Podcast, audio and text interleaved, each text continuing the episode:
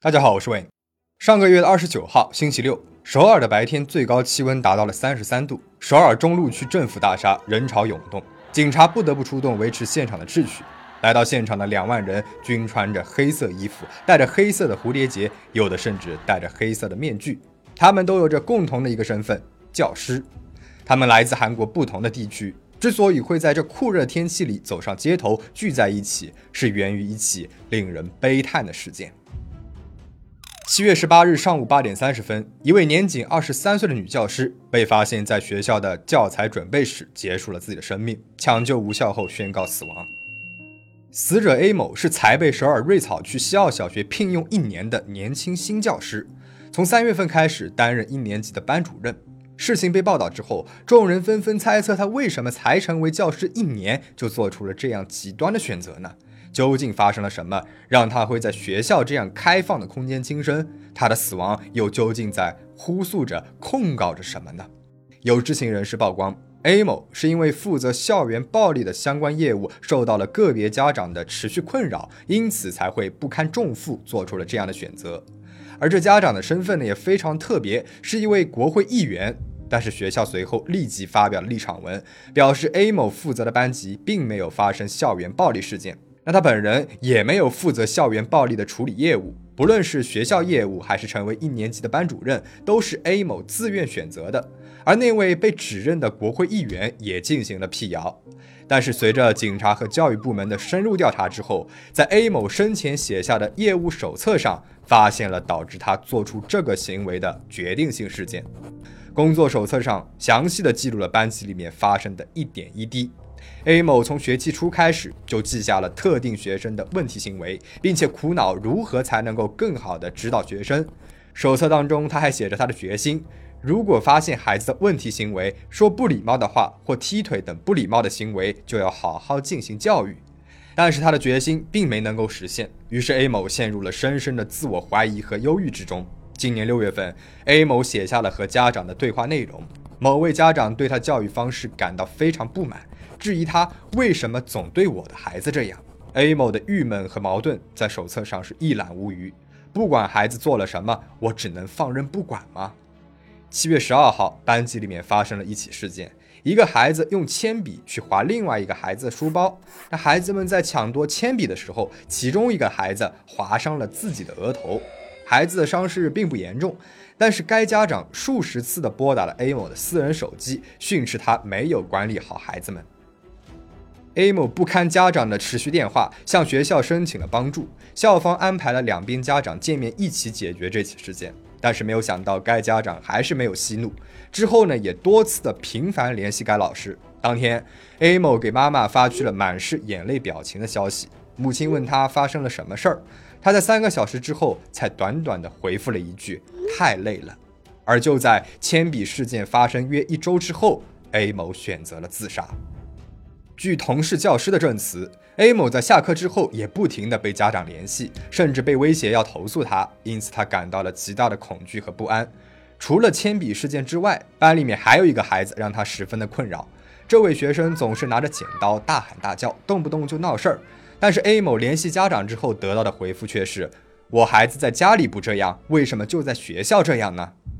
？A 某轻生原因公开之后，引起了韩国全国教师们的共感和愤怒。纷纷开始控诉平时家长们对教师作威作福的行为。老师们的帖子里写道：有的家长说怕引起孩子们的攀比心，不允许老师使用苹果手机；怕孩子们跟着学坏，让老师们不要喝咖啡。有的家长希望老师直到孩子毕业之前都不要怀孕，这样才能够专心的教导自己的孩子。有的家长还说，孩子完成不好作业，导致了夫妻成天争吵，家庭被破坏，这都是老师的问题。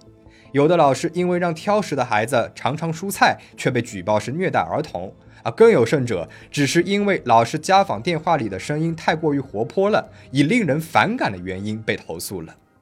教师们自发地往 A 某就职的西奥小学送去了表示哀悼的白色花圈。事发之后，校门口也摆满了悼念 A 某的鲜花和纸条，而该校的一位家长却在论坛上发了文章。称孩子们会产生心理阴影，让大家对事情保持沉默，不要追悼，并且称自己也和学校投诉了这件事情。文章一发布就引起了争议，网友们纷纷评价。就是这种只把自己的孩子当人、丝毫没有同理心的家长，才会导致了 A 某死亡这样的悲剧。但这样的现象似乎并不是个例。一位教师在社区发布了一个帖子，称自己因为把联络工具的头像换成了悼念的黑色丝带，马上就收到了家长们的短信。短信里写道：“您也知道，老师的头像可能会对学生产生负面影响吧？孩子还很小，老师的每一个行为都会产生很大的影响。”这件事情还没有查明事实关系，孩子们可能会因此受到伤害。希望您不要提及这件事儿。虽然家长们不希望孩子受到伤害，这种心情可以理解，但是因为孩子们太小了，不让孩子们去哀悼死去的老师和自己朝夕相处了一年的老师被这样成为一个禁语，被硬生生的抹去了存在。通过这样的方式为孩子们打造一个完美的温室，只接触好的情感，那他们又去哪里学会追悼、学会面对死亡的价值观呢？A 某的事件仿佛是一个导火线，将老师和家长之间的问题和现状赤裸裸地曝光在了光天化日之下。韩国教育部门也出面表示，对这位年轻教师的死亡感到责任重大，为了不再发生这样令人惋惜的事情，将制定有效的对策，纠正崩溃的教权。为了督促政府改革，从全国各地来到首尔中路的教师两万人自发地组织了集会，他们登上讲台，共享了教师权利受到侵害的事例。在光州广域市担任小学教师二十一年的某教师吐露了自己去年因为被恶意举报虐待儿童而试图轻生的经历。某位首尔高中的教师表示，自己在指导学生进行升学会时，会劝他们不要去师范大学，不要当老师。来自务安的一位小学教师吐露苦衷时说道：“如果单独的私下指导学生，会被说给学生带来了恐惧感。”如果在其他学生在场时教育学生，又会被说给学生带来了耻辱感。因为一直被恶意投诉，教师们在教学活动当中也不得不变得消极。即使孩子们做出了错误的行为，教师们呢也无法进行制止和教育。如此一来，最终受到伤害的只有善良的孩子们。为了保障教育的权利，我们应该一起发声。但是西奥小学的这一场风波还没有平息，另外一场更富争议的事件又爆发了。二零二三年七月二十六号，韩国的媒体报道，某位著名网络漫画家以虐待自闭症儿童的嫌疑，在去年九月份举报了代班的特殊教师。虽然最初的报道当中没有作者的名字，但是根据新闻当中的线索，大众很快就锁定了该漫画家的真实身份是朱浩明。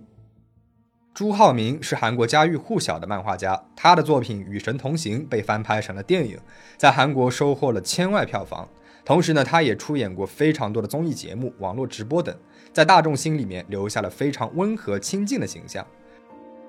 朱浩明和妻子两个人都是漫画家，妻子也经常创作抚养自闭症孩子的漫画，在节目上也曾经公开了儿子的故事。因此，事件爆发之后，许多网友第一时间就想到了朱浩明。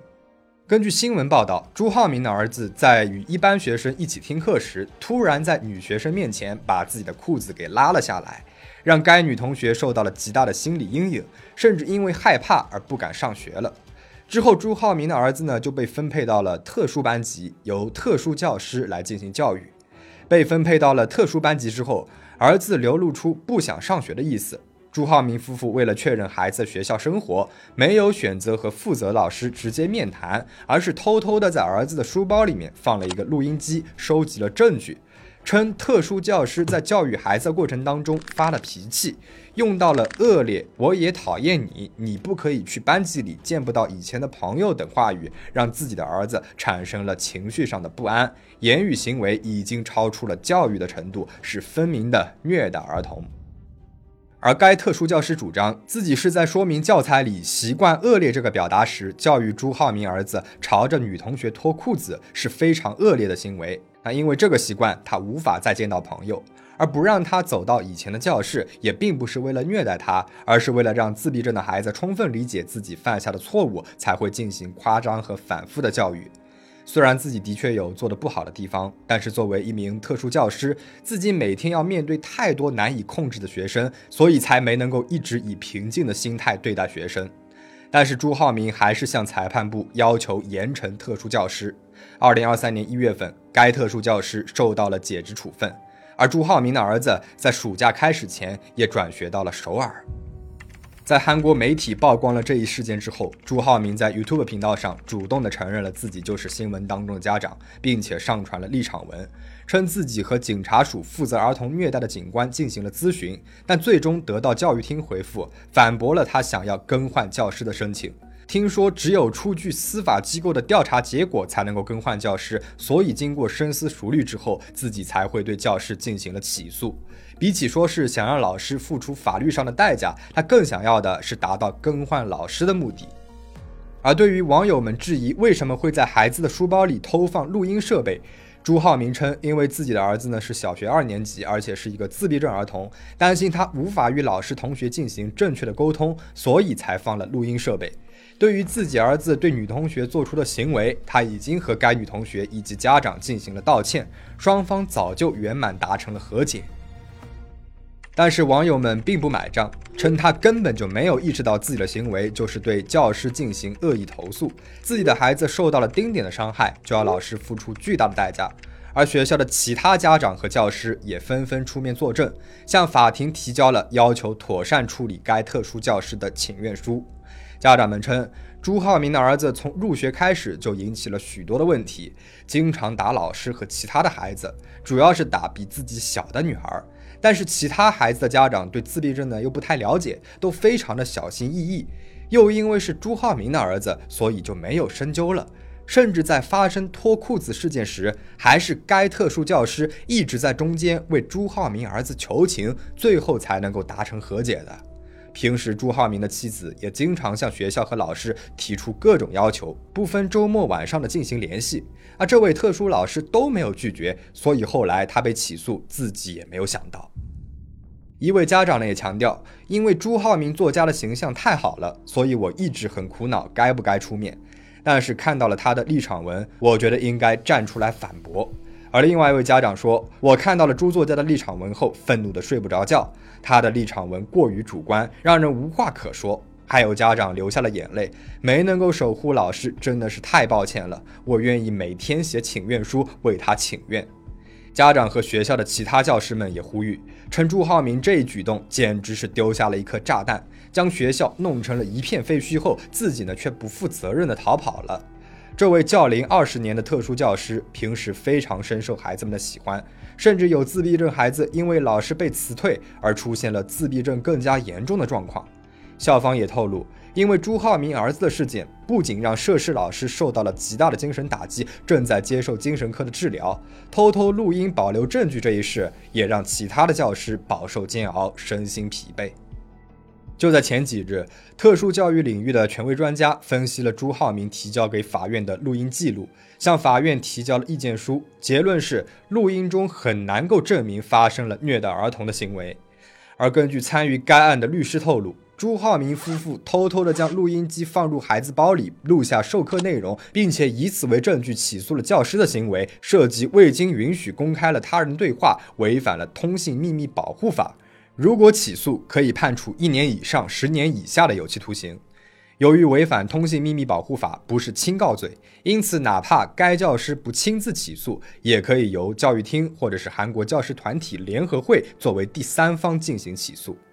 如果能够反向的控告朱浩明夫妇，那对该特殊教师被起诉虐待儿童这一案件肯定是有帮助的。但是该特殊教师却拒绝了这个提案，他说。如果孩子的父母被起诉了，真正辛苦的会是孩子。听说孩子要转学到首尔了，不知道他能不能够适应那里的环境。而朱浩明在八号公布的第二次立场文里表示，自己依然认为该教师对残疾孩子犯下了错误，这个观点没有改变。朱浩明夫妇不依不挠的态度和老师态度形成了鲜明的对比，更让大众感到了极大的愤怒。据悉，此前朱浩明聘请了两名律师。但是聘请仅仅两天后，两位律师就向法院提交了卸任信，卸任理由不明。目前朱浩明方面的法律代理人只有一名国选辩护人，而根据现行法律，虐待儿童案受害者的国选辩护人是不能够辞职的。目前该案件共进行了两次庭审，第二次庭审时，朱浩明的妻子作为证人出席，并且强烈表示要求严惩涉案老师，而第三次公审将于八月二十八号上午进行。随着这两起事件接连引起了巨大的话题，二零二一年的一起教师自杀事件也被翻了出来。据报道，二零二一年的韩国京畿道某小学工作的两名教师，在六个月内分别做出了极端的选择，但是学校方面向教育厅报告死亡原因却是单纯的坠落事故。死亡的老师与一名学生的父母互发的短信就高达四百条。受到学校暴力欺压的学生父母要求教师来承担责任，公开道歉，并且威胁的说要召开校园暴力委员会，给予他处分。最终，老师们不堪重负，选择了结束自己的生命。根据韩国教育局统计的结果显示，最近五年里，共有一百名公立小学、初中、高中教师做出了极端的选择，其中一半以上的都是小学教师，高达五十七人。其后依次为高中教师二十八人，中学教师十五人。